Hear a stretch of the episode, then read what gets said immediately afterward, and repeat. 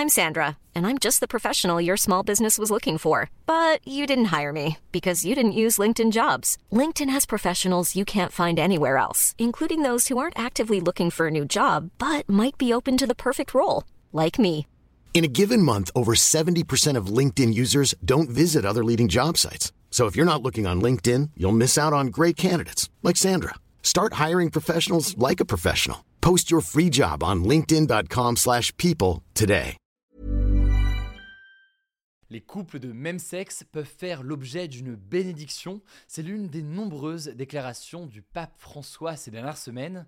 Alors, ces prises de parole sur ce sujet, mais aussi en soutien aux migrants ou encore sur le climat, font vivement réagir et peuvent étonner certains. Alors, est-on en train d'assister à une révolution de l'Église catholique par le pape François? Si oui, quelle forme prend-elle? Salut, c'est Hugo, j'espère que vous allez bien. Un sujet différent aujourd'hui, mais qui, vous allez le voir, est très intéressant. On est parti ensemble pour une nouvelle plongée dans l'actualité du jour en une dizaine de minutes. Bon déjà pour qu'on ait un petit peu le contexte, qui est le pape François? D'où vient-il? Bon déjà son vrai nom c'est Jorge Mario Bergoglio, j'ai un petit doute sur la prononciation. Ses deux parents sont d'origine italienne mais il est né et a toujours vécu en Argentine. Et avant de rentrer dans les ordres, il a notamment été videur de boîte, oui oui, videur de boîte de nuit. Et d'ailleurs, il n'a jamais vraiment caché sa vie passée. Par exemple, il a déjà parlé de son histoire d'amour de jeunesse ou encore de son amour pour le club de football argentin San Lorenzo. Il a ensuite été euh, professeur de littérature et de psychologie dans les années 60, et puis devenu prêtre, archevêque, cardinal. Il a été ensuite nommé pape en 2013 pour prendre la succession euh, de Benoît XVI et devenir donc eh bien, le chef de l'Église catholique. Et depuis, le moins qu'on puisse dire, c'est que le pape François n'a cessé de bousculer l'Église catholique, et ce notamment autour de trois axes qu'on peut résumer comme ça. Le premier axe de chamboulement important qu'on peut noter, c'est peut-être pas le plus passionnant vu comme ça, mais c'est quand même un des plus importants, c'est des questions de gouvernance et de fonctionnement de l'Église catholique. Le pape François veut notamment une Église davantage démocratique et décentralisée, autrement dit donc où le pouvoir n'est pas concentré sur quelques personnes. Et l'une des révolutions qu'on peut noter, elle concerne ce que l'on appelle la synode des évêques, qui a démarré ce mercredi et qui se réunit tous les 3 à 4 ans depuis des dizaines d'années. Alors la synode des évêques, ça ne parle pas forcément à tout le monde, mais c'est en fait une assemblée consultative qui est composée de 450 membres et qui débattent à huis clos pendant un mois sur de nombreux sujets, et donc typiquement sur des sujets de société comme l'union des couples homosexuels. Et bien là-dessus, le pape François a annoncé que parmi ces 450 membres,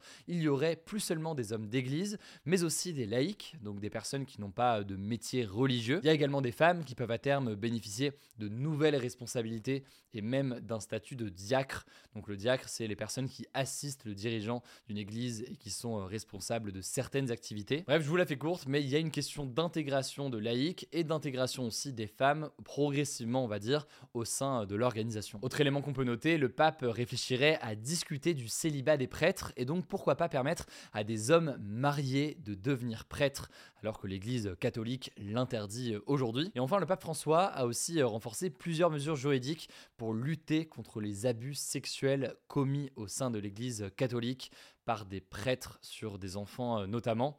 Évidemment, c'est un sujet très grave, très important, suite à de nombreuses révélations, de nombreuses affaires aussi en justice au fil des années. C'est le cas en France, mais c'est le cas aussi dans de nombreux pays du monde entier. Deuxième changement qu'on peut noter, au-delà de ces questions d'organisation, c'est des prises de position sur de nombreux sujets de société. En effet, trois mois à peine après son élection en 2013, le pape François répondait à une question sur l'homosexualité en déclarant, je cite, Si une personne est gay et cherche le Seigneur, qui suis-je pour la juger?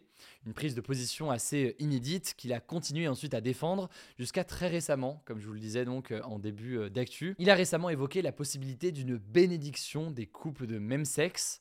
Bref, le pape François souhaite accueillir un large éventail de personnes au sein de l'Église, notamment donc des couples de même sexe. Alors après, une fois qu'on a dit ça, pour nuancer, il dit tout de même que l'homosexualité est un péché, une position que l'Église catholique adopte depuis très longtemps, et surtout que la bénédiction dont il parle pour les couples de même sexe ne doit pas s'apparenter au mariage, autrement dit, il reste opposé au mariage entre couples de même sexe. Et de la même façon, sur les questions de société, typiquement sur le sujet de l'avortement, le pape a dénoncé fin septembre, je cite, un faux droit au progrès qui est en fait une régression.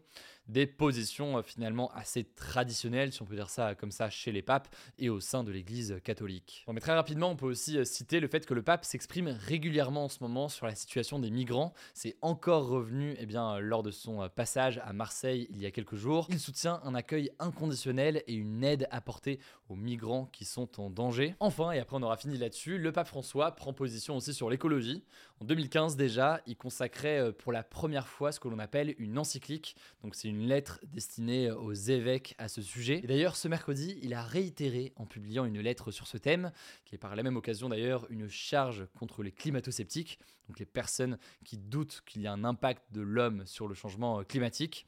Je vous mets des liens en description si vous voulez en savoir plus. Alors maintenant, une fois qu'on a dit ça, il faut tout de même se rappeler que le pape François, ce n'est pas seulement une personne à la tête de l'Église catholique, c'est aussi un homme d'État à la tête d'un pays, le Vatican, un État situé en Italie. Et d'ailleurs, d'un point de vue politique, il faut savoir que le pape François est vu comme un grand stratège, puisqu'il choisit avec attention les hommes qui l'entourent en éloignant aussi ses opposants, ce qui fait dire d'ailleurs, selon certains observateurs, qu'il peut être assez dur. Alors maintenant, une fois qu'on a dit tout ça, en termes d'organisation, en termes de position, est-ce qu'on peut dire que le pape François mène une révolution au sein de l'Église catholique? Eh Bien certains estiment que oui, d'autres estiment que certes, il y a des changements qui sont notables en termes d'organisation, mais que d'un point de vue des valeurs, c'est finalement assez cohérent avec les papes précédents. Il est progressiste sur certains sujets, comme l'écologie par exemple, mais toujours conservateur sur d'autres sujets. On l'a dit typiquement sur le sujet de l'avortement. En tout cas, ce qui est sûr, c'est qu'au sein de l'Église catholique, ces prises de position font énormément débat et sont beaucoup discutées ça me semblait donc intéressant, y compris quelques jours après le passage du pape François à Marseille, de faire un petit point donc sur euh, eh bien, son positionnement sur tous ces sujets-là. En effet, c'est évidemment une personnalité, une personne qui a une influence importante. Je vous laisse avec Léa pour les actualités en bref, et je reviens juste après. Merci Hugo et bonjour à tous. Première actu, les soldats français vont amorcer leur retrait du Niger, un pays d'Afrique de l'Ouest, dans la semaine. En fait, début août, les militaires qui ont pris le pouvoir par la force fin juillet et dont la France ne reconnaît pas la légitimité avaient qualifié d'illégale la présence des soldats français déployés au Niger dans le cadre de la lutte contre les djihadistes au Sahel. Ces dernières semaines, plusieurs manifestations demandaient leur départ et fin septembre, Emmanuel Macron avait finalement annoncé que les 1500 soldats français présents dans le pays partiraient progressivement d'ici à la fin de l'année. Deuxième actu, pour lutter contre les punaises de lit, il y aura un grand nettoyage de printemps avant les Jeux Olympiques de Paris de 2024. C'est ce qu'a annoncé le ministre délégué chargé des Transports Clément Beaune ce mercredi sur France 5. Alors concrètement, les transports publics, notamment en Ile-de-France, seront traités et nettoyés encore plus que d'habitude pour s'assurer de l'absence de punaises de lit. Le ministre a expliqué vouloir éviter qu'il y ait de la mauvaise publicité qui pourrait gâcher les JO, alors que les médias étrangers relaient ce problème depuis plusieurs jours. Troisième actu, des images montrant des pratiques violentes et illégales dans un élevage intensif de cochons de la Marne ont été dévoilées par l'association de défense des animaux L214. Ces images ont été tournées entre mai et septembre 2023. On y voit des porcelets castrés à vif ou dont la queue est coupée sans anesthésie ni médicaments pour atténuer leur douleur, ce qui est interdit en France. La vidéo montre aussi que les porcelets les plus faibles, donc les moins rentables, sont tués la tête fracassée au sol. Leurs cadavres sont parfois dévorés par des chats. L'association L214 a donc porté plainte ce mercredi pour sévices graves et mauvais traitements sur animaux. Quatrième actu, la température moyenne dans le monde depuis janvier 2023 est 1,4 degré plus chaude qu'à l'ère pré-industrielle donc entre 1850 et 1900. C'est ce qu'a annoncé ce jeudi le service sur le changement climatique de l'Observatoire Copernicus. Concrètement, ça veut donc dire qu'on se rapproche de plus en plus de la limite fixée par l'accord de Paris, qui vise à limiter l'augmentation de la température à 1,5 degré au-dessus des niveaux pré-industriels. D'ailleurs, toujours selon l'Observatoire, septembre 2023 a été, je cite, le mois de septembre le plus chaud jamais enregistré au niveau mondial, battant le record précédent de 2020 avec une marge extraordinaire. Cinquième actu à Taïwan, une île au large de la Chine, le typhon Koinu, qui touche le pays depuis ce jeudi, a provoqué les rafales les plus puissantes jamais enregistrées sur Terre. Selon les services météo du territoire, les rafales de vent ont atteint plus de 340 km par heure. Pour le moment, la catastrophe a fait de nombreux dégâts et plus de 190 blessés, mais aucune personne n'est décédée. Alors, par mesure de précaution, plus de 200 vols internationaux et intérieurs ont été annulés et 3000 personnes ont aussi été évacuées des régions montagneuses avant l'arrivée du typhon.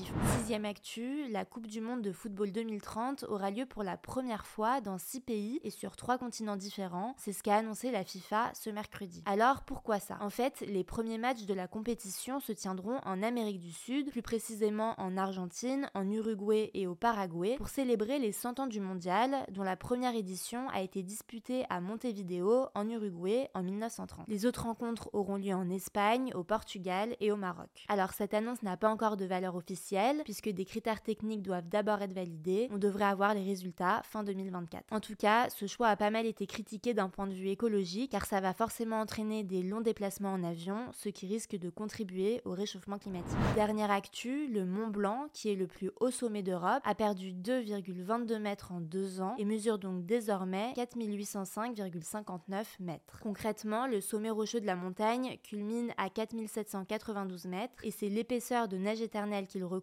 qui varie en fonction des vents et des précipitations. Le changement climatique a un impact scientifiquement prouvé sur la disparition rapide des glaciers dans les montagnes, mais dans ce cas précis, cette variation n'est pas directement liée au réchauffement climatique. Voilà, c'est la fin de ce résumé de l'actualité du jour. Évidemment, pensez à vous abonner pour ne pas rater le suivant, quelle que soit d'ailleurs l'application que vous utilisez euh, pour m'écouter. Rendez-vous aussi sur YouTube ou encore sur Instagram pour d'autres contenus d'actualité exclusifs. Vous le savez, le nom des comptes, c'est Hugo Décrypte. Écoutez, je crois que j'ai tout Prenez soin de vous et on se dit à très vite. Mom deserves the best, and there's no better place to shop for Mother's Day than Whole Foods Market. They're your destination for unbeatable savings, from premium gifts to show-stopping flowers and irresistible desserts. Start by saving 33% with Prime on all body care and candles. Then get a 15-stem bunch of tulips for just $9.99 each with Prime. Round out Mom's menu with festive rosé, irresistible berry chantilly cake, and more special treats. Come celebrate Mother's Day at Whole Foods Market.